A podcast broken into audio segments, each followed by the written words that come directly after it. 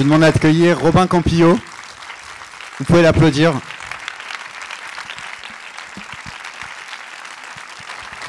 Merci.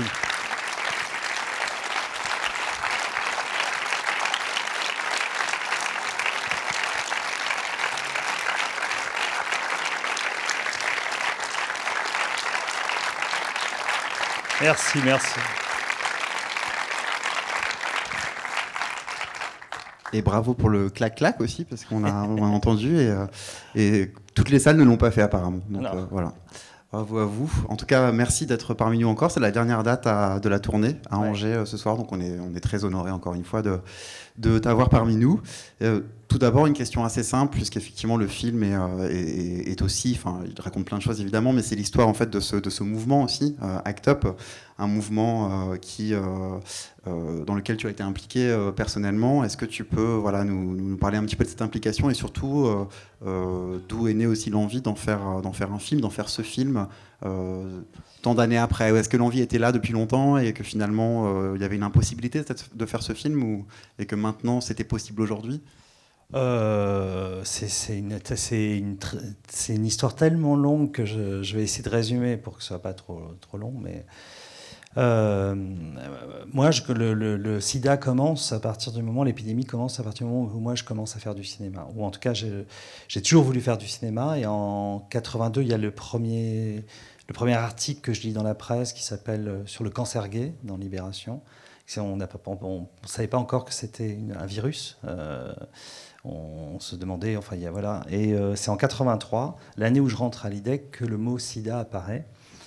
Et euh, avec les images que j'ai montrées de l'époque des malades euh, dans, Paris Match. Et c'est vrai que c'est ce, moment où moi, je m'allance. Je, euh, j'ai 21 ans, 83, je suis un jeune gay qui veut faire du cinéma, qui rentre dans cette école et, arrive cette épidémie et avec cette espèce de malédiction, de truc où je sens qu'il va se passer quelque chose de très très grave.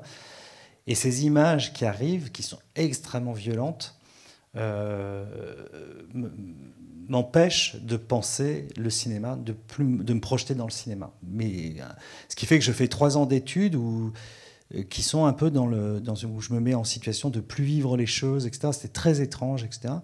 Et donc, je traverse ces années 80 dans un état qui, est- qui est assez proche de ce qu'il y a dans mon premier film, Les Revenants, un état d'anesthésie, de- d'impression de ne pas être connecté aux, sen- aux sentiments, aux émotions, etc. Et en fait, c'est avec Act Up que je me reconnecte à tout ça. Et le, film, c'est cette histoire-là, de, comment on se reconnecte à une situation aussi grave, aussi euh, déchirante. euh, voilà. Et, euh, et, c'est donc là, je deviens militant, mais je pense. Enfin, après, je reviens au cinéma beaucoup plus tard avec Laurent Cantet qui me ramène à la- au, au montage, puis au scénario, etc. Et puis, je fais un premier film, dont, Les Revenants, dont je dis pour moi que c'est un peu le- ma vision du début de l'épidémie. Je fais un second film, euh, il y a trois ans, quatre ans, Eastern Boys, où là, j'essaye de trouver une, manière de, de faire un cinéma où je me sens mieux, où je respire un peu plus, un cinéma un peu moins coincé, je dirais. Et, et là, d'un seul coup, je me sens prêt à faire ce film sur cette période de, de- de ma vie qui, après dix ans d'épidémie où j'avais l'impression que c'était une chape de plomb, un truc terrible, le moment où je, reprends possession de ma vie et d'autres avec moi dans cette espèce de collectif. Et, voilà. Et entre-temps, j'ai eu euh, plein d'autres... euh, j'ai essayé d'écrire d'autres scénarios que j'ai pas trouvé assez bons euh, pour les mettre en scène. Ce qui est un peu embêtant parce que j'ai mis un an et demi à les écrire ou deux ans, voilà. Et voilà. Je sais plus quelle était ta question, mais je. Non, c'était ça, c'était pourquoi finalement. euh, Enfin, Bah, c'était aussi sur le, le- ton, ton rapport à Act Up euh, et puis Ouais, ton implication et du coup la distance, en fait, ces années de distance entre cette implication et le film euh, tel qu'il est aujourd'hui, en fait. Bah, c'est ça- c'est une période de, de- de- de maturation, je crois, très forte. Et, encore, et en même temps, je pense que si ma productrice, euh, Marie-Ange Luciani, et Hugues Charbonneau, mais Hugues Charbonneau, qui est mon autre producteur, mais était avec moi à Act Up. Et euh, beaucoup de choses qu'il y a dans le film sont proches de ce qu'on a vécu. Euh, lui, d'un- enfin, je pense qu'il pensait pas ça, mais elle m'a dit si, tu le fais pas maintenant, il y a un moment où tu vas plus le faire du tout. Et c'est vrai que j'avais tellement peur de pas être à la hauteur du truc que je, reculais pour mieux sauter. Quoi. Et au bout d'un moment, je, me suis lancé. Alors le film aussi dépeint toute une euh, galerie de, personnages mm. qui, sont, sont, très incarnés. Et euh, je, trouve qu'en fait, très vite, euh, dès la première scène, ils sont quasiment tous caractérisés dans ce qu'ils ont de, singulier. Mm. comment on travaille ça? Après, on va parler du film lui-même, mais à l'écriture. Moi, je me posais la question en fait de la, de, voilà, de la circulation, de la complexité de tout ça, déjà à l'écriture. Comment on pose ces personnages, ces situations, et est-ce qu'il y avait plus de personnages ou pas à mm. l'écriture qu'il y a dans le film? Enfin, Comment tout s'est construit tout ça Et est-ce que tu t'es aussi inspiré de personnes que toi-même tu as côtoyées, ou est-ce que tu as pris une distance réellement en disant non, je je veux pas que ces personnages ressemblent à ces gens que j'ai connus, ou au contraire Non, non, le, le, le, film instrumentalise parfois des gens euh, comme ça, mais c'est très loin d'eux quand même. Enfin, euh, je voulais, pas les gens que je voulais représenter, c'était l'électricité qu'il y avait entre les gens, le, le, euh, désir et en même temps, enfin tout ce qui circule entre les gens, c'est ça que je voulais représenter. C'est plus que les gens. C'est pour ça que j'ai filmé les poussières aussi, etc. C'était vraiment euh, cette impression de filmer l'oxygène qui est entre les, les gens. Et, et après, moi, je suis parti de mes souvenirs et entièrement de mes souvenirs pour écrire le scénario. Je suis allé faire un peu de documentation après, mais pas vraiment en fait. Et moi, je construis les films. Maintenant, j'avais fait ça sur mon film précédent pour une autre raison. Pour le coup, il n'y avait pas beaucoup de personnages. Il n'y en avait que deux dans un appartement. Et pour que ce soit un peu moins chiant, j'ai essayé de faire varier les choses pour qu'on. Et là, en fait, il y avait plein de personnages. Donc, ça s'est fait en même temps que le casting, etc. Et à un moment, il y en avait un peu trop. Donc, j'ai réduit un certain nombre en faisant, en, fondant deux personnages en un seul, etc. Et en fait, ce que je fais, moi, la plupart du temps, pour l'écriture, c'est que je, je mets des post-it le long d'un mur ou un truc comme ça. Et en fait, de scène en scène, je mets des, des choses qui que je veux qui deviennent prégnantes, par exemple le, sang dans la, dans la baignoire ou le sang même comme ça. Donc j'ai un petit post-it avec des, une onde un peu rouge comme ça que je mets à divers moments selon les scènes et je fais pareil sur les personnages. C'est-à-dire que là, il y avait quand même un truc mémotechnique, c'est qu'il fallait qu'on se perde un peu dans le film, mais qu'au bout d'un moment, on reconnaisse un peu les personnages. Donc, je mettais les visages des acteurs aux endroits où ils apparaissaient pour avoir une vision un peu d'ensemble du film, euh, comme, si on voyait des visages apparaître dans un courant, quoi, comme ça. Et euh, ça m'a permis de construire un peu plus facilement euh, les, situations et de me dire, il faut revenir à tel personnage à tel, moment, voilà. J'aime beaucoup l'idée qu'en fait on est dans un magma, qu'on ne sait pas qui, est le protagoniste de cette histoire, qui, va surgir de, ce chaos comme ça. Et donc il faut, ça se gère quoi, un petit peu tout ça. Et euh, donc pour rester aussi sur, sur ces personnages, euh, comment tu, l'as évoqué rapidement, comment s'est passée le, la période de casting? J'imagine que ça a dû être assez long parce qu'il fallait constituer à la fois ce couple qui émerge, euh, cette communauté aussi euh, de visages, euh, et, puis, et puis aussi les tensions, les confrontations. Enfin, comment voilà, comment s'est passé le casting? Est-ce que tu avais déjà des idées un petit peu en tête de, d'acteurs, ou alors est-ce que ça s'est fait à travers des essais, beaucoup? Non, ça s'est fait beaucoup à travers des essais. La seule personne que j'avais, c'était Adèle Enel, parce que je, l'avais rencontrée dans une soirée, qu'on s'était très bien entendu, et qu'elle elle avait beaucoup aimé mon film précédent, et qu'elle m'avait dit sincèrement, euh, alors comme elle fait, on était dans un taxi, elle sortait du taxi, elle me dit, oui, mais en fait j'aimerais bien faire un film avec toi, et puis elle s'est barrée comme ça. Et, euh, et, c'est vrai que j'avais repensé à elle, etc. Mais sur les autres, j'ai fait un casting où j'ai mis 8-9 euh, mois pour trouver tout le monde. Et c'est vrai que je fais beaucoup d'essais. Alors en plus, c'est un peu cruel parce que moi, j'en profite pour réécrire en regardant ce que font les, acteurs, etc. Donc j'ai eu beaucoup de gens j'ai fait beaucoup d'essais en solitaire, et puis d'essais à deux, et puis d'essais euh, comme ça en groupe, etc., pour essayer de trouver. Tout part, encore une fois, presque d'un mois aussi, quand on parle de, tension, il faut qu'il y ait du contraste entre les gens, mais aussi il faut qu'il y ait du contraste entre les gens pour que les visages marquent euh, l'œil du spectateur. Enfin, il y a, tout ça joue quand même dans ce. Et donc, euh, j'ai. Mais par exemple, il y a un acteur, celui qui fait le président, le pauvre garçon, Antoine Reinhardt. Je l'ai vu en essai, je l'avais pas vu. C'était mes, directrices de casting qui l'avaient filmé. Je le trouvais extraordinaire. Je lui fais faire trois mois après une scène avec euh, Arnaud Valois qui joue euh, Nathan. Et, euh, et, là, je, le, je, je, suis plus sûr, donc je lui dis non, ça n'ira pas finalement, etc. Et puis en juin, un mois, deux mois avant le, début du tournage, je lui dis non, mais finalement, tu es formidable. Le pauvre type est passé par toutes les couleurs de l'arc-en-ciel.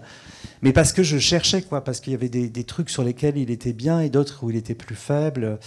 Et, voilà, et puis pareil sur euh, la question, sur le couple, où on, est un peu obligé de faire des essais, euh, pas forcément de scènes euh, érotiques, mais en tout cas au moins où ils soient torse nu, enlacés, comment ils sont l'un avec l'autre, parce qu'il y en a un qui était grand, l'autre qui était petit, enfin tout ça, ça se, ça se gère, et puis que je voulais sentir aussi ce truc où on sent que le personnage de Nathan est très amoureux de lui, et qu'on sent que, que, que, de, son, de côté, Sean est à la fois dans cette histoire, mais résiste un peu à, ce, à cette espèce de d'amour de l'autre. Quoi. Et euh, voilà, tout ça, ça, ça, met beaucoup de temps. Quoi. Voilà. Combien de temps à peu près? Neuf mois. Neuf mois de casting. Ah oui. Neuf mois de casting.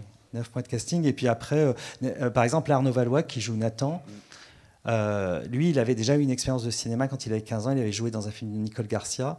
Et il s'était dit, ça va commencer. Il était allé à Cannes et tout. Euh, le, à Cannes, le film se fait euh, pas bien recevoir et tout. Et lui, il s'aperçoit au bout d'un moment qu'il fait plein de castings. Et à chaque fois, c'est le truc très dur pour les acteurs. Il, fait, il arrive dans les deux derniers et à chaque fois, c'est l'autre qui est pris sur l'idée qu'il était trop beau. Donc il y a un truc qui est un peu. Et donc, quand il fait le casting, là, il, en fait, euh, mes directeurs de casting l'interview, et moi, c'est ça qui m'a troublé. C'est le côté où il disait euh, Attendez, hein, moi, euh, euh, je veux pas me lancer, j'en ai marre d'attendre le désir des autres pour faire un film. Euh, je fais des essais et si ça va pas, c'est bon, mais vous, vous m'emmerdez pas. Un truc assez euh, comme ça et ça, m'avait impressionné, même sur le personnage de Nathan qui a loupé une première fois. De, le voir comme ça. Et puis, en fait, j'ai fait beaucoup, beaucoup d'essais avec lui, avec plein de gens, etc. Donc, euh, il y avait une fois, il a fait des essais avec trois personnes différentes dans la journée. Et à la fin, il m'a dit, il a appelé les, les directeurs de casting, il a dit non, moi c'est fini, j'arrête, je ferai pas le film, c'est pas grave, etc. Et là, je me suis dit, enfin, il y a euh, ma productrice, ma, euh, plein de gens me sont tombés dessus en me disant mais t'es es complètement fou de le laisser passer, etc. Et là, je, je l'ai pris, mais il a beaucoup, il a beaucoup souffert. Neuf mois d'hésitation, du coup. Bon, finalement, après, sur le, donc sur le tournage lui-même, une fois que l'équipe est constituée, c'est vrai que sur la première partie du film, on passe beaucoup de temps en, en réunion hebdomadaire, donc en assemblée générale avec eux, dans, dans, dans, tous ces discours, ces confrontations. Comment se passaient les, euh, bah, le tournage lui-même, en fait, le tournage de ces scènes, parce qu'il y a quand même une, une, une voilà, une, un, un, rythme, une énergie en fait dans ces scènes, et euh, qui sont euh, finalement, il me semble, euh, enfin un peu découpées. Mais en tout cas, comment tu as fait toi pour garder cette, cette, voilà, cette énergie-là? Et est-ce que vous faisiez beaucoup de prises avant, beaucoup de répétitions? Enfin, ça m'intéressait de savoir comment cet intérieur en fait, a été. En fait, moi, les répétitions, comme sur mon film précédent, je l'ai fait longtemps avant. Alors là, j'ai pas pu les faire très longtemps avant. Je les ai fait un mois et demi avant le tournage. Euh, parce que je veux que les gens se mettent en, place, mais qu'ils oublient aussi sur le tournage ce qu'ils ont fait. Donc qu'ils ne soient pas quand même complètement dans un truc euh, téléguidé. Donc je fais des répétitions, j'ai fait des répétitions générales de toutes les réunions pour voir un peu euh, comment ça se passait. J'ai réécrit les dialogues à partir de ça parce que je voyais bien qu'il y avait des trucs qui ne passaient pas. Et, euh, et je m'acclimate aux acteurs. Et après, sur le tournage, en fait, avec, euh, donc je tourne à trois caméras. Les réunions, en tout cas, sont à trois caméras. Et le reste du film est à deux caméras. Et euh, sur les, trois caméras, en fait, l'intérêt, c'est qu'avec ma directrice, Jeanne Laporie, depuis mon film précédent, on a pris l'initiative de se dire, quand on arrive sur le tournage, on n'attend pas plus d'une demi-heure avant de tourner une première prise. Et on tourne l'ensemble de la scène. On met les trois caméras et on laisse les acteurs se débrouiller, etc. Alors, la première prise est catastrophique, c'est-à-dire que les acteurs, euh, c'est bizarre, on, on, voit les perches, les caméras se filment les unes les autres, enfin c'est mais sauf qu'on voit tous les problèmes. On, analyse. Alors après, j'ai fait un peu la, bêtise de ne pas prendre de script, ce qui fait que j'étais un peu seul. Euh, parce que trois caméras, faut observer tout, noter tout, c'est quand même un peu compliqué. Et donc, et au fur et à mesure de la journée, on améliore la scène, mais au point où je changeais les t-shirts des gens. Enfin, ça, on, améliore peu à peu des, choses, et en fait, ça permet aussi après au montage d'avoir des moments plus accidentés où les gens se trompent, bafouillent, etc. Et de, garder, de garder les, dernières prises où les gens ont l'air plus d'eux, notamment pour balancer le discours politique, pour donner l'impression que la personne est beaucoup plus habitée par ce qu'elle raconte. Et donc on, peut moduler entre ces trucs-là. Et évidemment, les caméras changent de de place parce que je modifie les choses pour euh, faire notamment quand l'intime ressort dans cette réunion et que par exemple entre que Nathan un peu apprend de la, de la bouche de Sean qu'il n'a plus beaucoup de T4, etc., me permet d'être en gros plan sur eux et de donner l'impression que c'est un, un chant contre chant où il serait seul euh, face à face, comme ça. Et donc c'est comme ça que se construit un peu le, le, truc.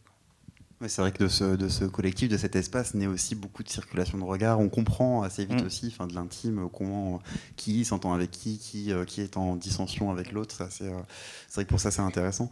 Le, je voulais aussi parler du, peut-être de la, la séquence d'ouverture aussi, parce que très vite, c'est vrai qu'on euh, donc il y, y, a des éléments didactiques, on nous explique un petit peu voilà, ce, qui est, euh, ce, qui est, ce qui est Act Up.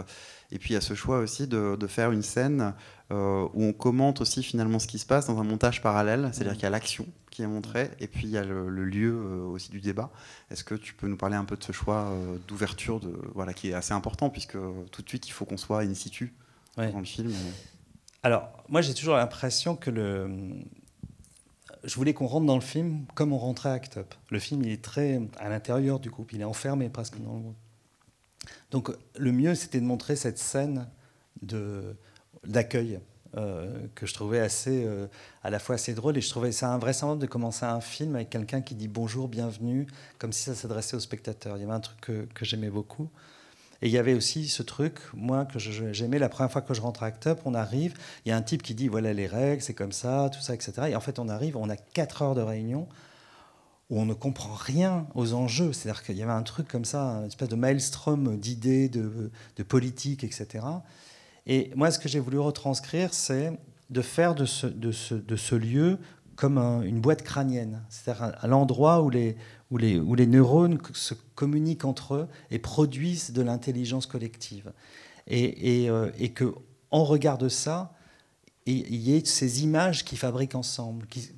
parce qu'on avait l'impression à l'époque qu'on était un peu que changer la perception de la maladie, c'est changer les images de la maladie, c'est mettre en scène des choses.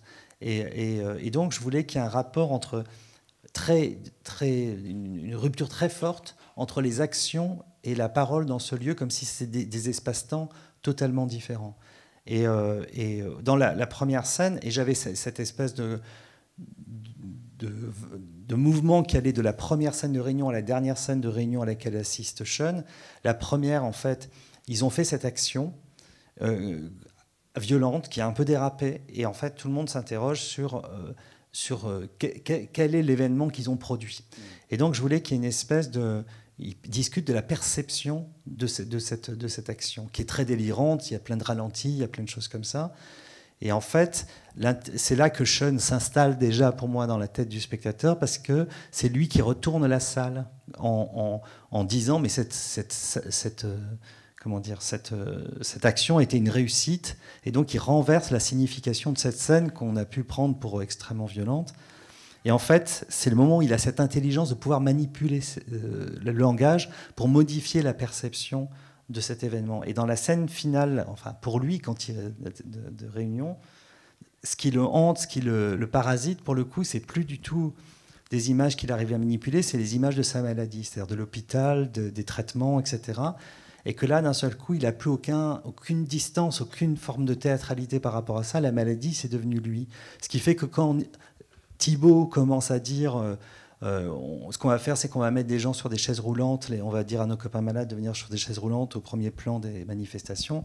Pour lui, d'un seul coup, c'est devenu euh, inacceptable, ce, rapport à, l'image et à, la représentation de, de la maladie. Voilà. Alors, est-ce que vous avez des questions ou des réactions? Je suis sûr que vous en avez. Oui, on vous amène un micro.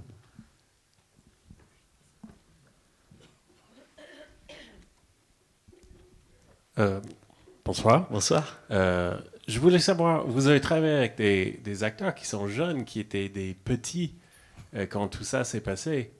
Est-ce que vous pourriez parler un peu de comment vous avez, entre guillemets, briefé les acteurs ou Hmm. non Oui, oui. Euh, alors déjà, il y avait un truc euh, très fort pour moi euh, sur la question de l'incarnation, c'est-à-dire d'aller chercher des gens... Enfin, vous voyez, c'est une génération Il y a beaucoup d'acteurs qui sont gays dans le film, qui ont donc un rapport au sida, puisque ça, ça ne s'est pas terminé depuis, hein, et qui ont, qui ont une perception aussi de ça qui est très euh, loin de la mienne. Quoi. on sent qu'il y a un, saut générationnel qui est très très fort et, sur la question de la prévention, etc. Je me suis confronté à ce truc-là. Ça, c'est la première chose parce que c'était vraiment intéressant pour moi parce qu'il y avait même des trucs qu'ils ne comprenaient pas dans le film, des enjeux qui m'ont permis de clarifier des choses. Donc, pour eux et pour les spectateurs, voyez, à venir. Et ça, c'était important. Et sur la question de, quelle était la question sur eux plus précisément parce que j'ai oublié, je me suis perdu entre. C'était ça. C'était ça. Oui, c'était comment, comment ça s'est passé mais, mais, après, ce qu'on a fait, c'est qu'avec mon co-scénariste euh, Philippe Mangeot, on, a, on leur a réexpliqué tout. On leur a filé aussi le bouquin de Didier Lestrade sur, euh, qui s'appelle Act Up une histoire. Euh, pour qu'ils qu'ils entendent aussi tous les enjeux, qu'ils aient un background derrière. On leur a fait un cours aussi pour les gens qui étaient dans la commission médicale sur le VIH de cette époque. Parce qu'évidemment, il ne fallait pas parler de ce qu'on sait aujourd'hui, mais de ce qu'on savait à l'époque, des traitements de l'époque, où on en était. Il y a aussi un bouquin à l'époque qu'on avait écrit à Actop qui s'appelle euh, Le sida, combien de divisions où il y a tous les sujets évoqués en 93, donc l'époque du film. Euh, je me souviens qu'à l'époque, moi, j'avais voté contre le fait qu'on écrive ce livre. Et heureusement qu'on l'a écrit, parce que moi, ça, a été pour les, acteurs une source vraiment de, compréhension de, l'époque qui était, très très forte. Mais c'est vrai que le truc qui était incroyable, c'est que les, jeunes acteurs étaient assez bouleversés de découvrir la généalogie de l'épidémie. Ils étaient vraiment. Que moi, ça m'a choqué le fait que pour eux, c'était abstrait le fait que les gens mouraient.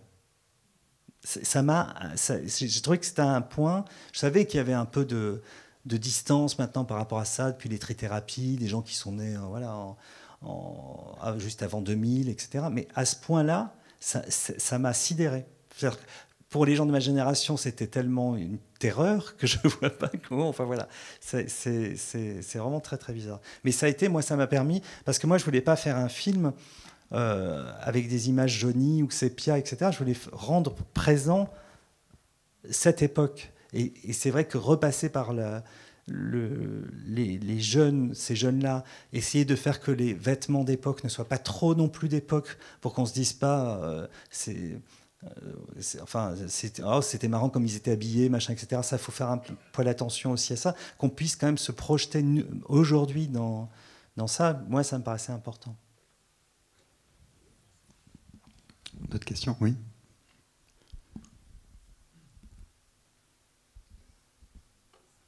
Ah, vous pouvez lever la main, merci. Il y avait là aussi. Bonsoir. Bonsoir. Allez, vous pouvez avouer maintenant, puisque c'est votre dernière date, vous avez fait ce film parce que c'était les 30 ans d'Act Paris ou de New York, pardon. Oui, oui. Hein, c'est ça? Non, mais euh, vraiment non. Non, non, mais c'est... mais c'est vrai que c'est. Non, ce qui est dingue, c'est que c'est les 30 ans d'Act Up New York, mais c'est quand même aussi l'année où Elisabeth Lebovici mmh. sort un livre euh, sur le, le, sida et ses, représentations, où Didier Roth-Bettoni sort un, un, bouquin sur euh, les représentations du sida euh, au cinéma, il y a quand même un truc. Alors Didier Lestrade ressort son livre, mais ça, je pense que c'est vraiment euh, à, cause ou grâce au film. Mais, il s'est passé un truc. C'est quand même bizarre que les gens de ma génération aient choisi cette année pour, voilà, peut-être. justement par rapport à ça, j'avais deux, trois questions rapides groupées sur cette thématique-là, sur cette concordance des temps, on va dire, de la sortie de votre film, c'est que Didier Lestrade dit lui-même que c'était un choc pour lui. Il l'a accueilli euh, partout, euh, médiatiquement, il en a dit le, le, plus grand bien et la difficulté de le recevoir et de le voir plusieurs fois. Mais j'ai lu aussi sur les réseaux sociaux que des, anciens, des anciennes présidentes et tout le reçoivent d'une façon différente. Ma question c'est est-ce que des anciens camarades, euh, des anciens présidents, euh, je ne parle pas de, votre co-scénariste puisque lui il était euh, partie prenante, mais vous ont renvoyé quelque chose de, de désagréable sur votre vision, sur votre film?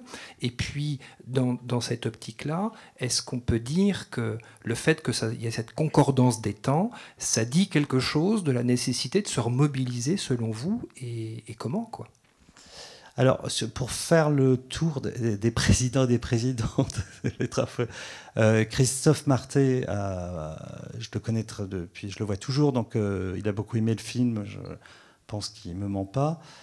Euh, Emmanuel Cos, moi j'ai un peu de distance vis-à-vis d'elle, voilà.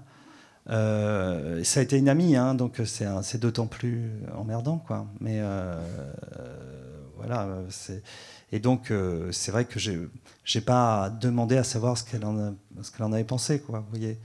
Et, euh, sur les autres, euh, j'ai pas, j'ai pas, il y a eu des doutes sur la question de la représentation. Il y a peut-être des anciens. Après, Act Up, c'est comme c'est dans le film. Je veux dire, il y a des gens, je pense, j'ai pas vu tous les militants. Moi, les militants que j'ai vus, ce sont plutôt ceux qui ont aimé le film. Vous voyez, c'est, je, je suis pas tellement sur les réseaux sociaux, tout ça, je sais pas trop quoi. Mais, euh, mais euh, non, j'ai plutôt reçu. On avait fait une projection pour les gens d'Act Up aujourd'hui, euh, mais dans lequel il y a des gens de l'époque. Enfin, je veux dire, moi, il y a des amis de l'époque qui sont qui étaient repos déjà à l'époque et qui sont revenus à Act Up actuellement parce qu'ils estiment que c'est le seul endroit où ils peuvent encore dialoguer avec des, enfin, taper sur les labos. Euh, euh, et, j'étais très heureux de retrouver ces gens-là. Moi, j'ai retrouvé un certain nombre de personnes, et notamment des gens qui entre eux se détestaient. Voilà, et on a fait un peu aussi la fête, et ça, c'était super. Quoi. Et il y avait une autre question, déjà, je, suis un peu lent ce soir, je suis désolé. Non, c'était tout? Ouais, bon, voilà. Oui, une autre question. Ah, sur la mobilisation, c'est ça? Moi, je, moi, sincèrement, pour, pour être honnête, je ne je pense pas avoir fait ce film par rapport à ça. J'ai vraiment fait ce film quand j'ai pu. Alors peut-être qu'inconsciemment, il y avait le sentiment de, qu'on parlait plus assez de, tout ça, etc. Il y a aussi eu l'impression, mais j'ai l'impression que j'ai eu, j'ai réfléchi à ça après avoir lancé le projet. C'est-à-dire, par exemple, de, de, ce moment de l'épidémie où il y a quand même la possibilité de réfléchir enfin la juguler vraiment avec euh, ce qu'on sait maintenant des thérapies, de, de, la PrEP, etc., de repenser quand même ça, la, prévention et tout. Mais j'ai l'impression que je, me suis, je me suis mis, je me suis synchronisé à ça après avoir commencé le projet. Quoi. Je n'ai pas l'impression que c'est ça qui m'est euh, euh, qui m'est tiré. Quoi. Enfin, voilà. Oui, il y avait deux. une question en haut et après, Une question en haut, ici. Ah oui, pardon. Moi, je voulais vous demander pourquoi vous avez choisi de ne pas montrer euh, le côté de la réception du combat. Parce que vous montez beaucoup les militants, toutes leurs actions, et on voit rien du, de l'évolution de la réception, en fait. C'est-à-dire de, des choses qui ont changé, par exemple De la façon dont les personnes, en fait, avec peut-être à, travers les médias, euh, se sont emparées de ces questions-là, de, voilà, ou même la réception des politiques. Je veux dire, ACT UP faisait des actions d'envergure. Forcément, ça introduit le sida dans le débat politique. Et vous ne montrez pas le côté est-ce qu'il y a eu des victoires? Est-ce qu'il y a eu. Euh, oui, c'est ça. Euh, mais non. oui, pourquoi? c'est un choix délibéré. C'est un choix délibéré parce que moi, je ne parle que des gens qui sont ACT UP. De, de ce moment, je parle des gens qui étaient touchés par l'épidémie. Et, et, je veux être absolument de leur côté. C'est-à-dire que je ne, je ne veux pas euh, je veux que le spectateur soit dans la situation de rentrer dans ce groupe et pas dans un, cinéma multivision qui permettrait de voir les coulisses d'un tel, de tout ça, etc. Pas plus qu'on ne voit leur vie de tous les jours, d'ailleurs, à ces militants. Donc euh, c'est vraiment un film interne au groupe sur la, substance du film, c'est ce qui se passe entre eux à l'intérieur de ce groupe.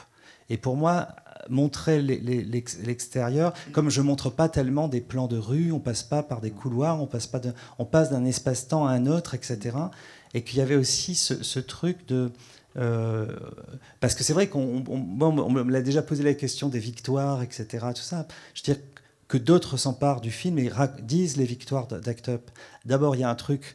Moi, j'avais quand même l'impression que sur les victoires, j'avais l'impression que j'allais, comme on dit en anglais, euh, blow my own trumpet, c'est-à-dire que qu'on allait stresser à nous-mêmes des. J'avais quand même un peu une pudeur là-dessus sur le côté, ah bah, on a obtenu ça quand même, etc. Je trouvais ça vraiment côté filmathèse, euh, euh, ça m'emmerdait un petit peu, je, franchement. Et, euh, et, et, je pense que ça, n'avait pas de, pour moi, d'intérêt quoi, de, de, de, de, montrer ça. Je pense que d'autres peuvent en parler. Quoi. Voilà. Et juste avant monsieur, enfin, je, rebondis juste euh, sur, euh, sur ça. Il y a même un choix qui, je trouve, est aussi assumé, c'est-à-dire que on n'est pas dans la, réception politique, etc. On est avec ce groupe, mais on glisse aussi au fur et à mesure vers, vers cette histoire d'amour aussi, ou cette ah, histoire, et, cette solitude aussi. mais, parce que, parce que le, le mouvement, le mouvement du film, il est il, y a, deux mouvements dans le film. Pour moi, alors je vous dis ça, c'est a posteriori hein, que je pense ça. Je n'y ai pas pensé aussi clairement en faisant le film. J'ai l'impression qu'il y a un mouvement qui raconte qu'on part d'une histoire, enfin qu'on part d'une action extrêmement violente, extrêmement, on se dit c'est presque injuste, etc. Et que le film fait couler peu à peu vers la, la, légitimité de cette scène. C'est-à-dire qu'on on, on s'aperçoit de la violence que vivent les gens au fur et à mesure du film. Et l'autre truc, je sais plus ce que c'est.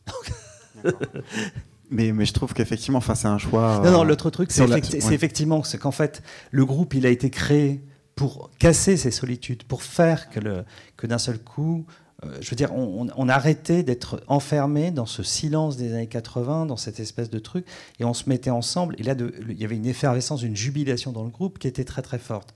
Sauf que quand quelqu'un commençait à partir, le, collectif n'est plus d'aucune aide là-dessus. C'est-à-dire qu'il y avait un truc, et que pour moi, le mouvement du film, c'est ce mouvement inverse où d'un seul coup, la maladie ramène à cette espèce de, de, solitude, voire même de tunnel de la mort, où à la fin, où la personne est entièrement seule. Euh, et où le, collectif est fort, mais il est fort dans une espèce de, mélancolie euh, assez brutale autour du corps du, du personnage principal. Quoi. Sauf que le personnage de Sean est accompagné dans le film. Oui, il est le choix de, de, la, de la, enfin, voilà.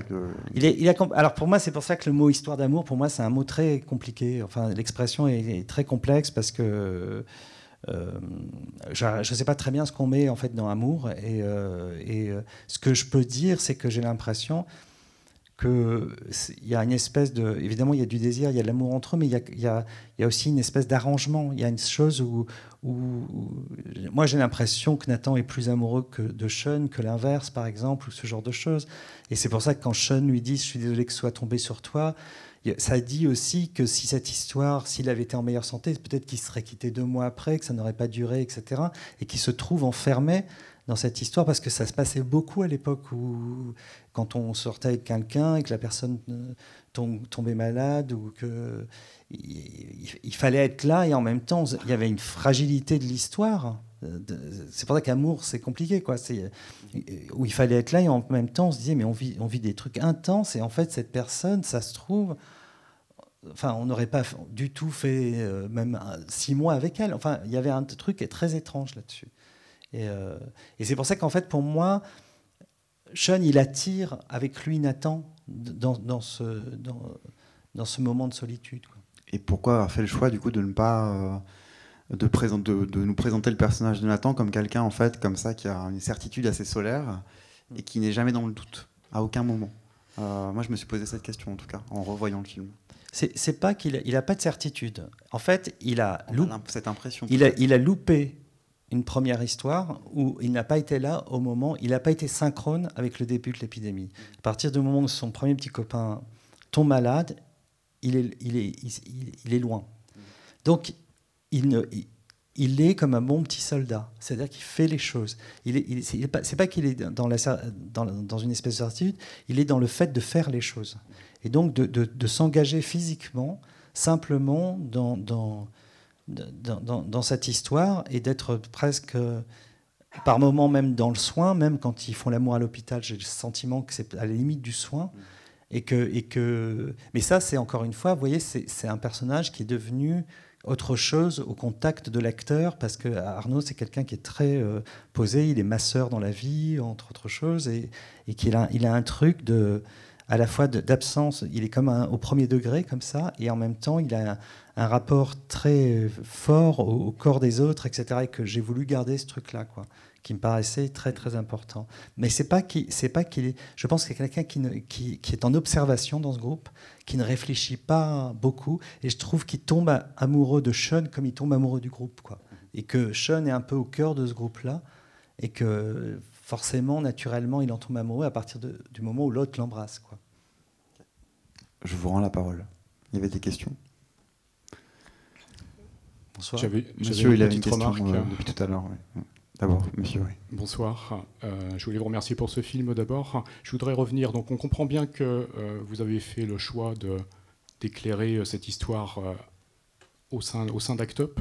Pourtant, je suis à peu près convaincu que ce qui accompagnera les commentaires sur votre film concerne la génération et le saut de génération, vous l'avez mentionné tout à l'heure. Euh, je crois qu'on est presque de l'ordre euh, du non communicable. Euh, moi, je peux vous faire part de mon expérience qui est complémentaire de la vôtre. je suis médecin hospitalier et j'ai fait mon premier stage d'interne en 92-93 dans un service de maladies infectieuses. Donc, ce que vous montrez là, en version soft, car ça l'est, c'est des choses que j'ai clairement vraiment vécues et qui ne sont absolument pas transmissibles. Hein. Quand on raconte ça aujourd'hui aux jeunes internes, ils n'imaginent même pas que ça puisse avoir existé. Et ça, c'est très très important. C'est un vrai problème. Ce soir, je suis venu euh, presque euh, à visée thérapeutique. Je ne suis pas sûr de, ressortir guéri de mes années euh, de prise en charge de patients VIH, hein. parce qu'on est presque trop tard hein, pour pouvoir commenter ça. Peut-être qu'il aurait fallu le commenter un peu plus tôt. On commente quand on peut commenter. En réalité, c'est ça, c'est ça la réalité. Moi, moi, j'ai eu l'impression. Alors, je sais pas. Évidemment, on n'a pas forcément tous le même vécu. Moi, j'ai eu l'impression d'avoir traversé cette période vraiment dans un état d'anesthésie. C'est-à-dire que je me souviens très bien comment je faisais quand j'allais voir les copains à l'hôpital, dans quel état je me mettais pour euh, découper avec les émotions, etc. Donc j'ai traversé, c'est cruel de le dire, j'ai traversé, traversé ça plutôt bien à l'époque. Mais c'est vrai qu'en même temps, ces trucs-là s'accumulent au fur et à mesure des années et qu'en fait, en vieillissant, il y a quand même quelque chose qui remonte de tout ça et que c'est vrai que quand je disais, quand je, travaillais avec les, jeunes acteurs, c'est ça que j'ai senti. C'est que j'ai senti, c'est pas sûr à 100%, mais que la fiction pouvait un peu permettre de comprendre des choses parce qu'elle fait comprendre un peu émotionnellement et je dirais plutôt même sensoriellement des choses euh, que l'on vivait à l'époque. Notamment, moi, je voulais absolument qu'on retraduire cette impression de l'après-mort, c'est-à-dire du, moment où le cadavre reste, où le corps reste, et on n'est pas en train de pleurer, on est dans un drôle d'état, et que ce truc-là, moi, ça m'avait marqué cet espace d'impression de, de, de, de, de, rêve, de cauchemar réveillé comme ça, et ça, je voulais, je voulais le rendre. Mais c'est vrai que transmettre ce qui s'est passé, mais, d'une certaine manière, je veux dire, vous, vous, vous, avez, vous arrivez à vous reconnecter aux émotions de l'époque. Moi, j'arrive pas du tout. Par exemple, j'avais très très peur du, j'avais très très peur du SIDA dans les années 80. Je ne, je ne, je ne retrouve, je ne retrouverai plus cette peur. C'est fini. Donc, on ne peut pas demander aux gens de la ressentir à notre place si on n'est pas capable nous-mêmes de la, de la sentir. Quoi. Le micro. Euh, c'est assez étonnant parce que finalement, vous avez, euh, et c'est un peu montré dans le film, effectivement, comme après un décès, mais au sein d'une famille, on a ce genre de comportement. Euh, il y a un abattement et puis euh, on rebondit. pour nous, lorsqu'on était médecin hospitalier dans ces années-là, c'était terrible. Hein. Et on avait un ou deux décès d'un jeune gay qui était à peine, à peine plus âgé que nous. On en prenait on en prenait plein la gueule. Mm. Et en fait, il n'y avait personne qui venait nous aider mm. euh, pour rebondir, car on n'était pas structuré comme vous pouviez l'être au sein d'Actop ou au sein euh, euh, d'autres associations. Et c'était vraiment terrible. Hein. C'était vraiment terrible. et donc, je pense que ça a structuré, pour moi comme pour pas mal d'autres, une partie de, de notre fonctionnement médical. Hein. Et on n'a jamais pu vraiment corriger ça. Alors ceux qui sont restés dans le, dans le VIH ont vu les choses s'améliorer. Euh, et ça a probablement été un petit peu curatif pour eux, mais pour ceux qui, comme moi, avons euh, laissé tomber la prise en charge du, VIH, il reste vraiment une blessure. C'était vraiment des années terribles. Mais c'est marrant parce que, enfin, c'est pas très marrant d'ailleurs, mais il y avait euh, la, première fois que j'entends Didier Lestrade, le fondateur d'Act parler à la, à la, télé en 91, je crois. Il a cette expression moi qui m'avait extrêmement touché, c'est qu'il dit il existe en France une communauté SIDA. Et il explique ce que c'est la communauté SIDA. Il dit c'est les malades, leurs proches, les associations, les médecins qui s'occupent spécifiquement de ces malades, les, le, personnel euh, hospitalier qui s'occupe de ces malades. Et il dit ces gens vivent une épidémie terrifiante et le reste de la société ne s'en rend pas compte.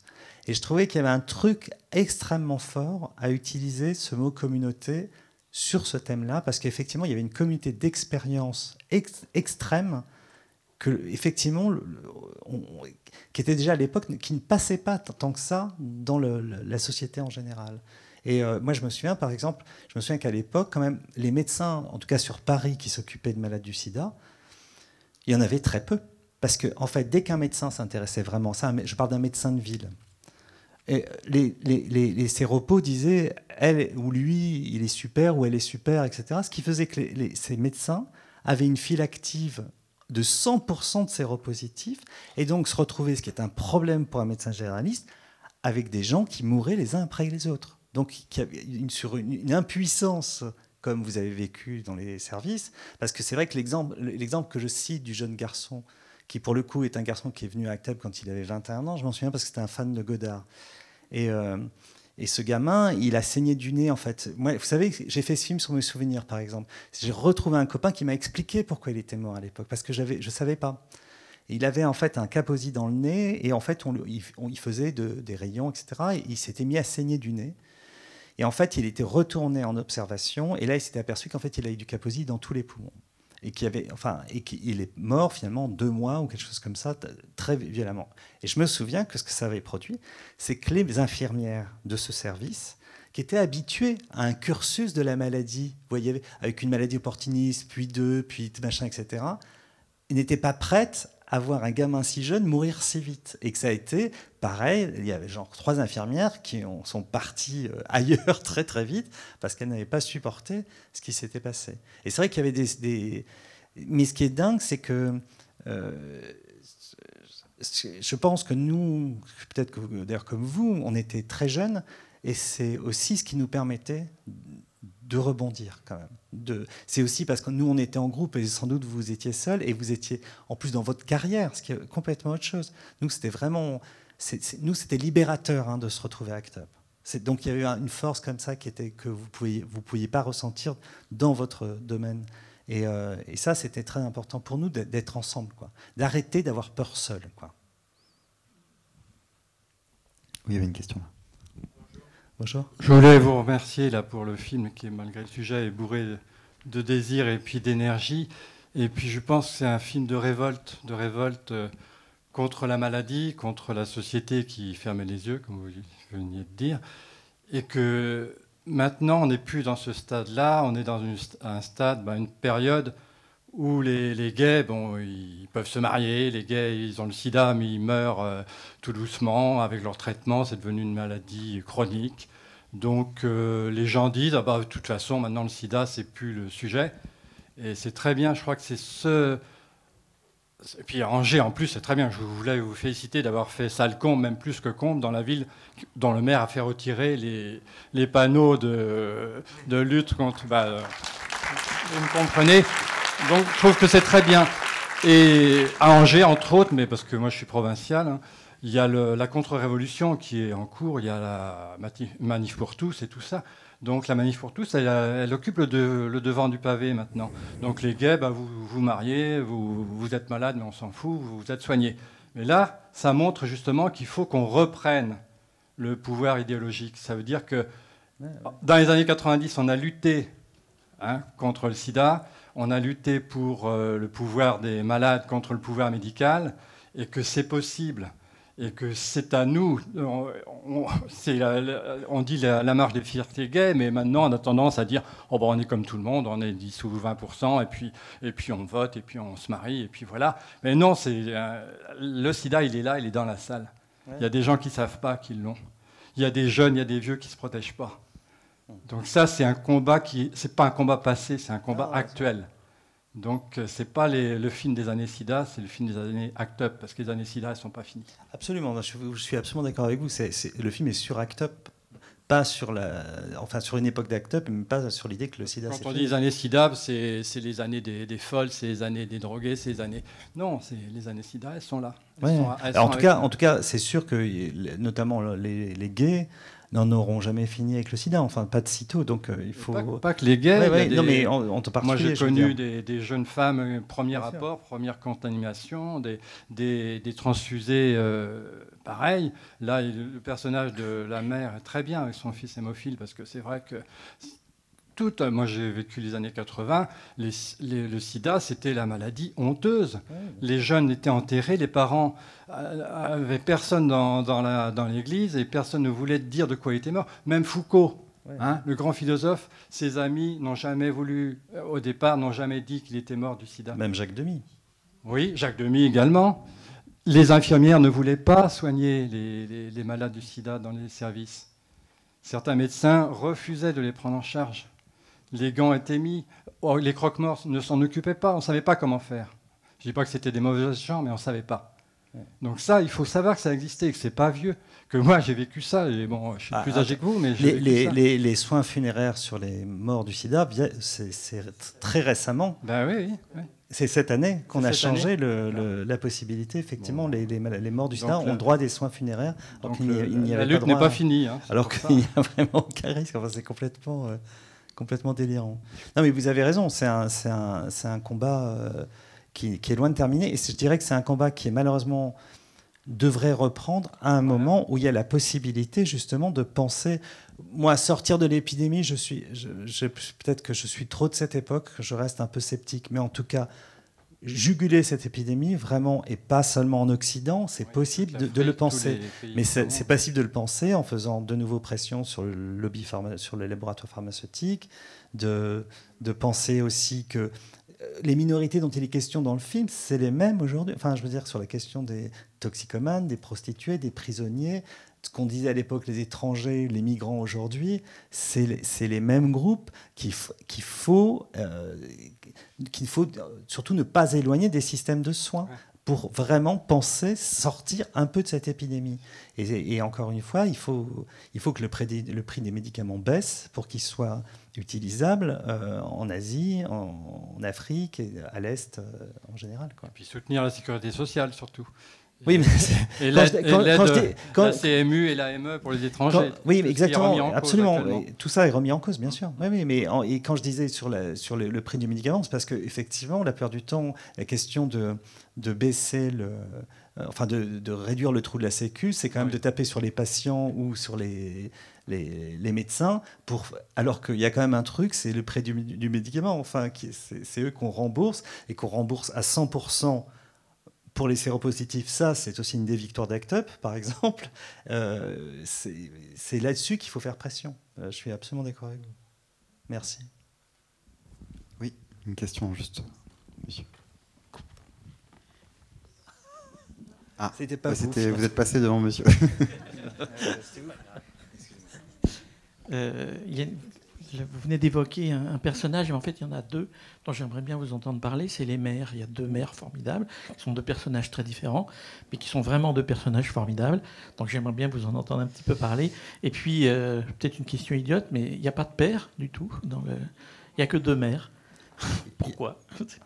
Alors ça, c'est la première fois qu'on me pose la question, vous avez raison, mais si vous voulez mon opinion, il n'y a pas eu beaucoup de pères à cette époque-là.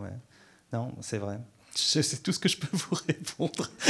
je suis désolé parce que c'est totalement euh, naïvement que je l'ai fait, mais je pense qu'il y a quelque chose qui était quand même assez. Euh, oui, vous avez raison. Et euh, sur les deux maires, il y avait donc le maire de Hélène qui joue le maire du jeune hémophile est vraiment pour le coup inspiré d'un personnage réel qui jouait le boucher et qui avait un, un fils, enfin qui a toujours parce qu'il est toujours vivant heureusement Ludo euh, et, qui a eu, euh, qui était extraordinaire parce que cette femme a débarqué euh, à Act Up parce qu'elle en avait marre du groupe d'hémophiles et qu'elle trouvait qu'on était quand même beaucoup plus sympa et beaucoup plus chiant avec le gouvernement. Donc elle, elle, a débarqué chez nous avec son gamin qui avait 14 ans quand même, qui se retrouve quand même au milieu d'une bande de folles quand même et qui lui donne l'autorisation d'aller dans des actions euh, où on se faisait arrêter quand même.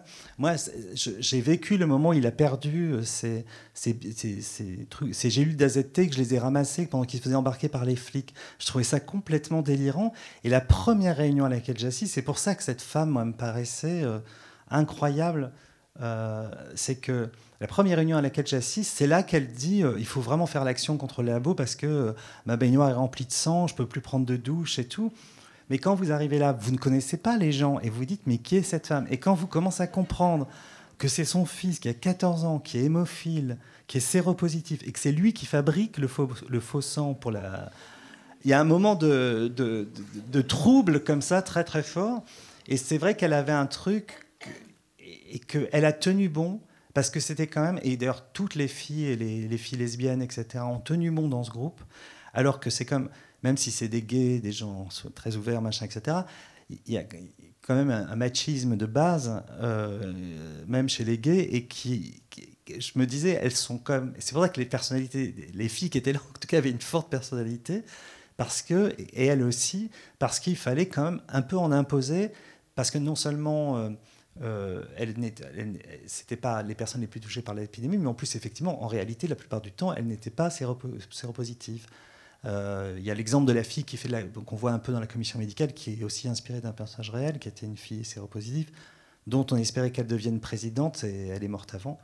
Et voilà. Et, la mère de, Sean s'est inspirée de, de, plusieurs personnages, mais euh, notamment, euh, moi j'ai vécu une scène comme ça, effectivement, où tout le monde se retrouvait. après une mort, et, la mère n'arrêtait pas de nous proposer de boire du café.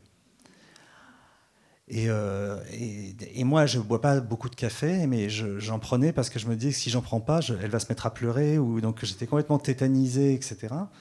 Euh, et, c'est vrai que moi, j'adore l'idée qu'elle apparaisse à la fin du film, que ce soit pas un personnage homophobe, que ce soit pas un personnage qui soit coupé de son fils, qui soit et que malgré tout, on sente qu'il y a une rupture biographique dans le personnage de, Sean très très forte entre Act Up et sa famille. Et que je trouvais, et là, il faut trouver l'actrice, c'est une femme qui s'appelle Sadia Ben Tayeb, euh, qui est une actrice de théâtre qui joue beaucoup avec Joël Pomera, qui a accepté de, tenir le rôle et qui est une, très, moi je trouve une très grande actrice. Et, euh, il, fallait qu'elle arrive à animer tout ça avec quand même trois, quatre phrases. Euh, elle n'a pas beaucoup de dialogue. Et, donner cette impression de rupture quand euh, Adèle lui dit je m'appelle Sophie, qu'elle dit ah Sophie et qu'il se passe rien de plus que ça, moi il y avait un truc qui me qui m'a rappelé cette impression. On, débarquait d'un seul coup des, copains euh, avec qui on faisait la fête, avec qui on avait couché, pris de la drogue, etc. Et puis d'un seul coup, on avait l'envers euh, du décor et qu'en fait, ça se passait sans se passer réellement. Et ça, pour animer ça, il faut des acteurs. Voilà. Et euh, elle, et notamment, je sais que moi sur le scénario, j'avais écrit ces phrases que je trouvais hein, quand on lui annonce la mort et qu'elle me dit mince déjà. Et j'adorais, ce truc. Et après, je me suis dit, mais la pauvre actrice, enfin, pour rendre ça un poil naturel, ça demande un boulot. Et c'est vrai qu'elle elle, elle, elle avait cette capacité-là quoi, à le faire. Et ce qui fait que moi, je trouve toujours tellement beau dans un film, quand il y a un personnage qui apparaît à la fin, et que c'est comme un cadeau, enfin que c'est un truc en plus et qu'on n'est pas dans le ronron de la fiction où on a bien l'économie de tel personnage avec tel personnage, mais qu'il y a quelqu'un qui arrive comme un boulet qui, qui, fait tomber les quilles, etc. Pour moi, il y a un truc très important au niveau de la fiction euh, là-dessus, quoi. De voilà, je m'arrête de parler. D'autres questions? Oui. Euh, j'ai une question. Monsieur. Je suis par là. Ah. Où ça? Je, je Ah, d'accord. Euh, donc ce film d'action que vous venez de filmer, moi j'ai adoré déjà, euh, mais j'aimerais bien parler de cinéma, d'image en fait, et je trouve que l'aspect symbolique est super important. Euh, c'est des corps qui, des corps qui dansent. Vous aimez filmer ça et c'est très intéressant. Et puis à la fin, c'est des, des, corps qui sont couchés, qui font un, un sitting, enfin voilà. Un dying. Un dying. c'est vous filmez de la poussière, ça devient des cendres, une baignoire qui est pleine de sang Sean est en train de mourir et ça devient une rivière de sang. Les Bronx Kibitz, ça devient du silence lors des crédits. Qu'est-ce qu'on veut dire? Parce que moi, ça me paraît très négatif. C'est comme si tout s'éteignait, toute cette vie que vous avez, cette vitalité que vous avez filmée, eh bien, elle devenait, euh, ça devient des revenants, quoi. Enfin, je sais pas. C'est c'est que euh, c'est pas exactement ça. C'est un, truc, je crois, tout, tout bête. Hein, je suis désolé, mais euh, c'est c'est euh, que je voulais filmer les gens comme des, comme des étoiles, comme une constellation. C'est-à-dire que, que ça, ça, vibre comme ça et puis ça s'éteint. C'est euh, l'impression que... faut pas oublier que pour moi, c'est des souvenirs. Donc c'est vraiment des gens... Quand je vois, par exemple, je pourrais être plus clair, quand je vois la scène de la Gay Pride là et qu'on passe au ralenti, je vois que les gens sont comme pour moi déjà morts. Et c'était une impression que j'avais très très fort à l'époque, que la, que la mort était, avait une emprise sur nous très très forte. Et que, et que le, le qu'on avait la force, parce que je pense que le fait qu'on soit jeune, c'était vraiment important, hein, parce que sinon, on, se serait. Moi, j'aurais pas, je peux plus vivre les choses de l'époque aujourd'hui, je pourrais pas.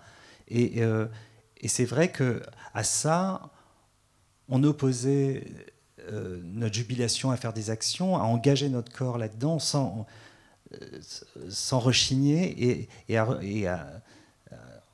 à faire que notre corps aille aussi dans la danse profondément, dans, tout ça. Je veux dire, parce qu'une des raisons pour lesquelles on voulait survivre, euh, c'était pas, euh, comme dit Clou, c'était pas pour emmerder le monde. C'était pas les raisons pour lesquelles on voulait survivre, c'était pour danser, pour baiser. Pour, euh, on, trouvait qu'on était extrêmement doué pour le plaisir. Et, euh, et c'était, cruel. Et sur cette question des corps,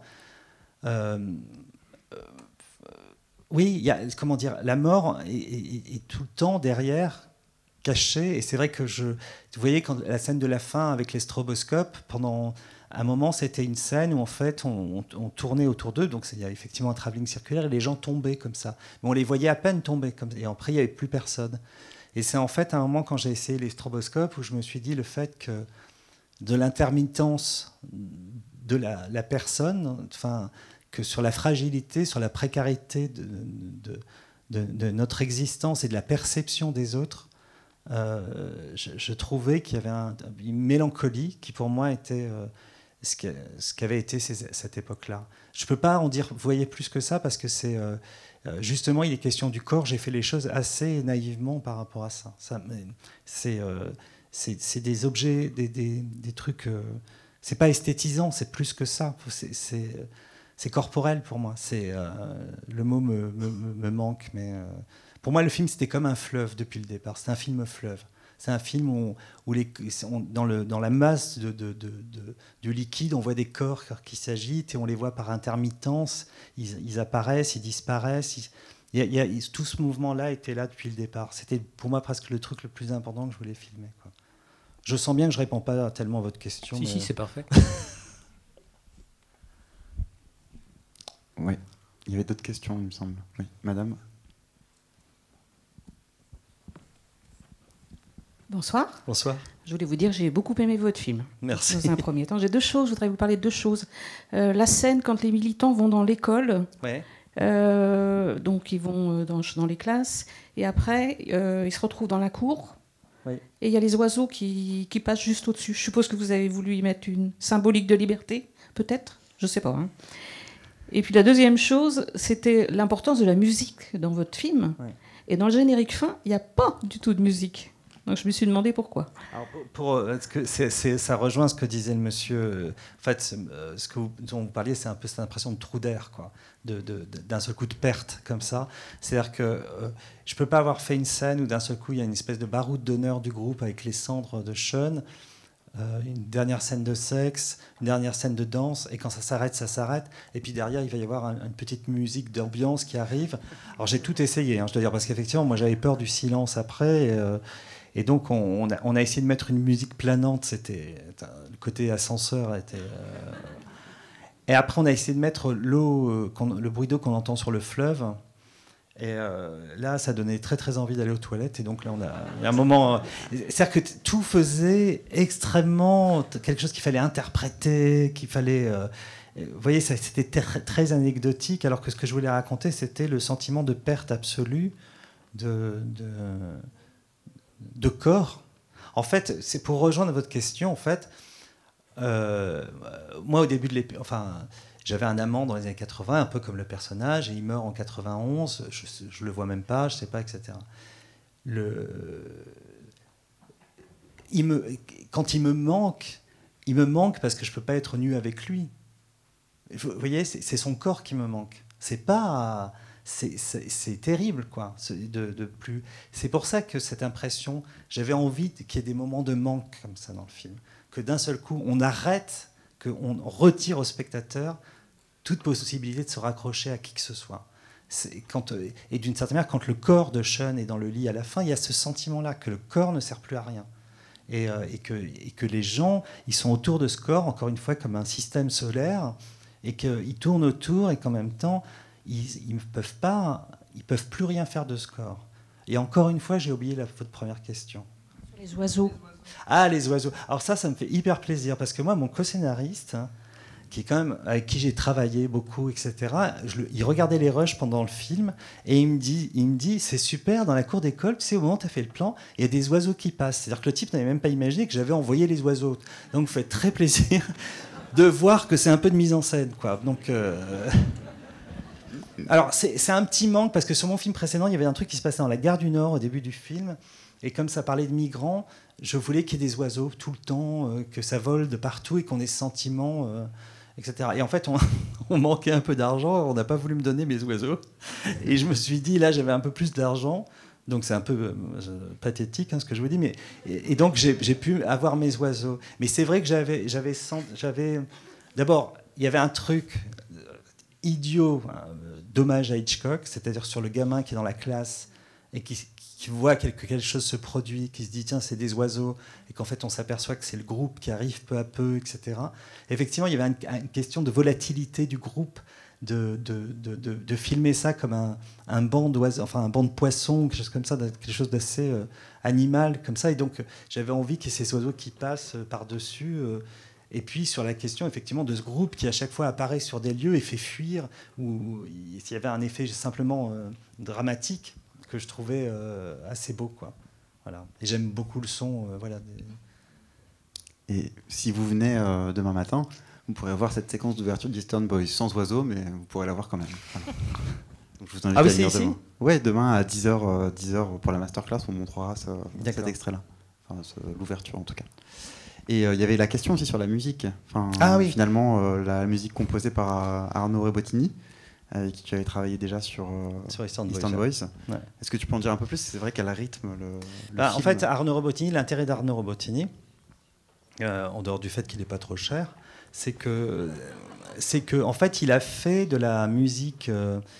il, est, il fait de l'électro, il fait de la techno, de la house music.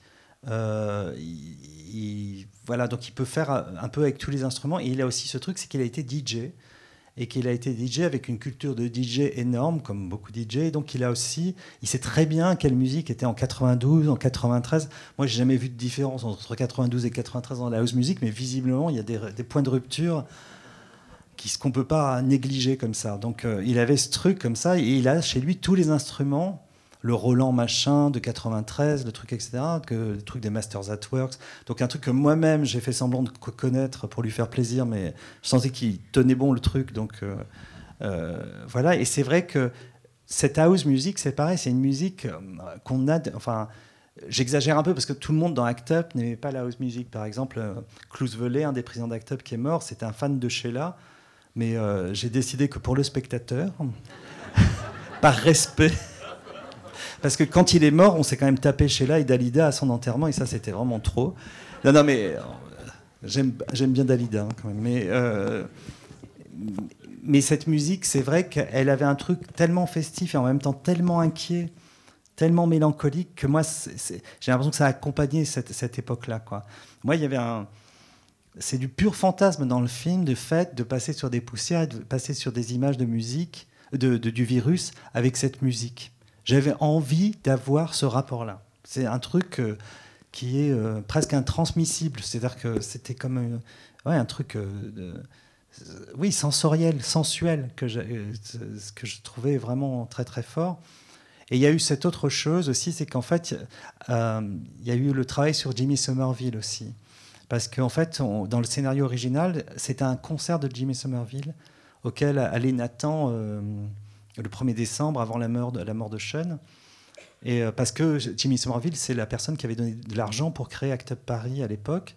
C'était le, je crois que c'est pas le petit copain de Didier Lestrade. J'espère que c'est pas gênant de dire. et qu'il et qu'il avait fait un concert pour Act Up euh, à ce moment-là, en 92 ou 92, je crois. Et que le moment où il avait chanté Small Town Boy, c'est-à-dire cette chanson qui était du début de l'épidémie, dans les années 80, quand il a rechanté cette chanson, les gens se sont mis à pleurer, parce que c'était comme un, résumé de ce qu'on avait vécu pendant dix ans et c'était extrêmement fort. Et Smolton Boy, pour peut-être que tout le monde ne le sait pas, ça raconte l'histoire d'un jeune homosexuel qui quitte sa ville de province pour monter euh, dans une grande ville où il va pouvoir vivre son homosexualité. C'était en 84, c'est après le début du sida, mais c'est une chanson qui est pensée avant l'épidémie quand même. Et, euh, et, quand donc j'ai proposé à Jimmy Somerville de, jouer dans le film son rôle et il n'a pas voulu pour plein de raisons parce qu'il avait il avait peur que le fait qu'il soit vieux, que soit tellement anachronique. Euh, moi, je trouvais ça extrêmement beau. Mais par contre, il m'a envoyé les, bandes originales, euh, multipistes, et ça m'a permis de, d'abord de, faire un remix avec Arnaud Robotini, mais surtout au bout d'un moment, moi sur le montage, je, mixe aussi tout ça et, et j'ai enlevé toutes les pistes pour plus avoir que la voix de Jimmy Somerville et j'ai même enlevé la, réverbération qu'il y avait sur sa voix pour donner l'impression qu'il était présent, qu'on revenait encore au corps, à sa présence pure, à un moment où, euh, où, Nathan se retrouve dans une solitude extrême par rapport à l'état de, Sean. Quoi. Et ça, c'est pareil, ça, vous voyez, c'est une longue évolution au fur et à mesure quand on pense à la scène, les impossibilités de la tourner telle qu'on veut, de, pouvoir rebondir pour faire que la scène. Moi, je trouve que c'est mieux que d'avoir tourné le concert de Jimmy Somerville, finalement que j'aurais trouvé très anecdotique dans ce film et pourquoi le voir sur scène. Enfin, et parce qu'après, on est passé, je vous ai vu toutes les phases où on se dit on va, on va faire une sélection des sosies de Jimmy Somerville qu'on va mettre dans le flou. Et là, moi, je leur ai dit vraiment, ça, ça, je le ferai pas. Et, euh, parce que moi, si j'y crois pas, je pense que ça marchera pas. Mais, voilà. Euh, mais Arnaud Robotini, c'est quelqu'un avec qui j'adore travailler parce qu'il a, il a cette fluidité. Il peut passer, euh, comme c'est un film où on passe d'une impression à une autre, il peut passer de choses très techno à des choses plus avec des, violons, des, tas d'instruments comme ça. C'est pour moi très chatoyant. Et dans un film qui peut être très dur, c'était important qu'il y, y, ait ce chatoiement de la musique par-dessus. Il y a une remarque que je vais absolument faire avant de peut-être laisser une dernière question au public. C'est celle des. Euh, j'en parlais un petit peu tout à l'heure avec toi, des différences de registre de discours. Hmm. de langue. Et moi, je sais que euh, ces différences de registre m'ont vraiment marqué, en tout cas, euh, quand j'ai découvert ton film. Il y a le, évidemment le discours politique, hmm. il y a le, aussi le, le, discours euh, qui est celui de la, de la santé, hmm. c'est-à-dire dont se saisissent finalement les militants eux-mêmes, puisqu'en fait, il y a peu, peu de personnes du corps médical qui sont présentes. Et puis il y a cette tension aussi vraiment avec les laboratoires pharmaceutiques qui ont, voilà, ont un discours tout à fait policé et puis l'urgence en fait de ces personnages qui eux euh, ne peuvent pas avoir ce discours là et cette voilà je trouvais que cette différence de registre c'était hyper intéressant parce qu'elle créait de la tension. Euh, voilà, est-ce que tu peux nous en dire un peu plus mais la, différence de, registre elle, elle, elle, était au, au fond euh, tout le temps actée. Par exemple moi quand quand j'ai vu pour la première fois le film dans son ensemble vraiment en projection c'est-à-dire en fait à Cannes j'ai remarqué ce truc de en fait on apparaissait sur des scènes de théâtre. Les scènes de théâtre, c'était une, la FLS qui présente euh, ses courbes, sur, enfin ses, fromages sur la prévention en France, une salle de, de, lycée avec euh, euh, cet écran noir derrière, donc avec quelqu'un qui a une forme de langage très particulière, qui est dans un champ particulier, de, et, donc, et que nous, on, débarquait là-dedans avec toujours le même discours, la même manière de parler, et on, était comme des mauvais acteurs avec un autre texte, etc. Et ça m'a frappé à quel point c'était systématique ce qu'on faisait, et que ça l'est aussi dans le film, j'espère pas trop d'ailleurs, mais et euh, il y avait quelque chose comme ça de de, régime de langage qui était très différent et qu'on disait des mots, voilà, qu'on disait PD, on disait pas gay, on disait pas homosexuel, on disait gwyn, on était très dans, la, dans une. pour appeler un chat un chat. Et euh, on va mourir, voilà, et on ne va pas disparaître, on va pas s'éteindre, on va mourir. Tous ces trucs-là, d'affrontement, de de, de, de, précision de la langue, etc., c'était très, très important pour nous. J'ai vraiment l'impression qu'on a essayé de, forger un langage aussi à, cette époque-là qui nous, qui nous paraissait nous ressembler plus. Euh, en prenant en charge le langage médical aussi. Absolument. Parce que ça, c'est pareil, c'est quasiment pour, enfin, pour nous, public. Mais c'est à tel point, j'ai fait un débat avec Didier Lestrade, justement, le, un des fondateurs d'Act Up, et il me disait, quelqu'un posait la question pourquoi BPM, euh, etc. Et Didier a une phrase, parce que Didier a une manière de parler, hein, c'est un peu un Godard euh, gay. Et il disait, il disait, non, mais à l'époque, on adorait ces mots-là, BPM, AZT, DDI. Je disais, mais c'est quand même pas la même chose. Enfin, il dit, non, mais c'était bien tous ces acronymes là, tout ça, etc. Et je me dis, mais c'est complètement délirant. C'était un truc, effectivement, de je sais que l'estrade, il affrontait la maladie en acceptant euh, les, même les nouvelles les plus terribles. Par exemple, il y a un moment, je me souviendrai toujours, un laboratoire euh, publie des photos. Ils avaient fait avec un virus électronique des photos d'un virus attaquant un lymphocyte. Alors c'est des photos euh, pas très naturelles, c'était retravaillé, recolorisé, etc. Je ne sais plus quel laboratoire. Et Lestrade trouvait ces photos magnifiques. Et c'est vrai qu'il les trouvait magnifiques parce qu'il avait l'impression qu'il voyait son ennemi, qu'il affrontait la, chose. Quoi. Et donc, il a décidé d'en faire une affiche pour la Gay Pride, ce que je trouvais invraisemblable à partir d'un virus qui attaque, enfin, des, virus qui attaquent un lymphocyte. Il y avait ce truc-là, quoi, quand même, qui était. Et sur la question des régimes de langage, moi, ce que j'aime aussi dans un film, c'est encore une fois, quand les choses se métamorphosent. J'ai l'impression de voir des films souvent où au bout d'un quart d'heure, on a compris le corpus euh, esthétique du film, et après, ça, ça évolue plus, et, on est enfermé dans le même truc. Sur la langue, c'est pareil. Par exemple, il y a ce moment où Nathan, justement, raconte son passé, où on part d'une scène très naturaliste, où on entend les gens qui parlent autour d'eux, etc. Et plus on arrive dans le passé, plus je, je, me permets d'être dans une espèce de gros plan sonore sur lui, où d'un seul coup tout disparaît autour de lui, mais où même sa manière de parler, parler devient plus narrative, plus euh, moins naturaliste, etc. Et pour moi, il y a un truc qui me fascine parce que je crois beaucoup à ça. Et d'ailleurs, euh, cette, cette, histoire qui est pour le coup très proche de moi, autant le personnage de Nathan l'est pas, mais cette histoire est la mienne. Euh, cette espèce de mise à nu à ce moment-là, ça me paraissait euh, euh, vertigineux pour moi. Quoi. Et donc, forcément, ça met ça incarne beaucoup, beaucoup la scène. Quoi. Et c'est vrai que cette histoire que je raconte, j'ai l'impression de l'avoir racontée 20, 30 fois. Donc, c'est, j'aurais pu l'écrire de mémoire, quoi, de, manière automatique, quoi, je voulais dire. Voilà. Allez, une dernière question. Oui, concernant la vie du film maintenant, euh, c'est à trois jours de la sortie. Est-ce que vous avez déjà des, retours chiffrés et de l'accueil euh, dans les différentes salles et le nombre de salles que vous avez eues, puisqu'il y a en plus le monsieur qui envoie les bobines. Est-ce que le film va avoir euh, une vie internationale avec ce que vous avez vécu à Cannes et les contacts éventuels que vous avez eus, les demandes, l'accueil? Et puis ce que vous, l'équipe du film, avez vécu à Cannes, même si on ne vous en veut pas d'avoir mis le triangle d'Actop à l'envers, mais ça, c'est qu'un détail. Mais moi, j'ai rien mis du tout à l'envers. ah non, mais c'est pas, pas nous, ça, c'est les, gens de la Queer Palm qui ont fait ça. Faut pas nous accuser de tout, hein.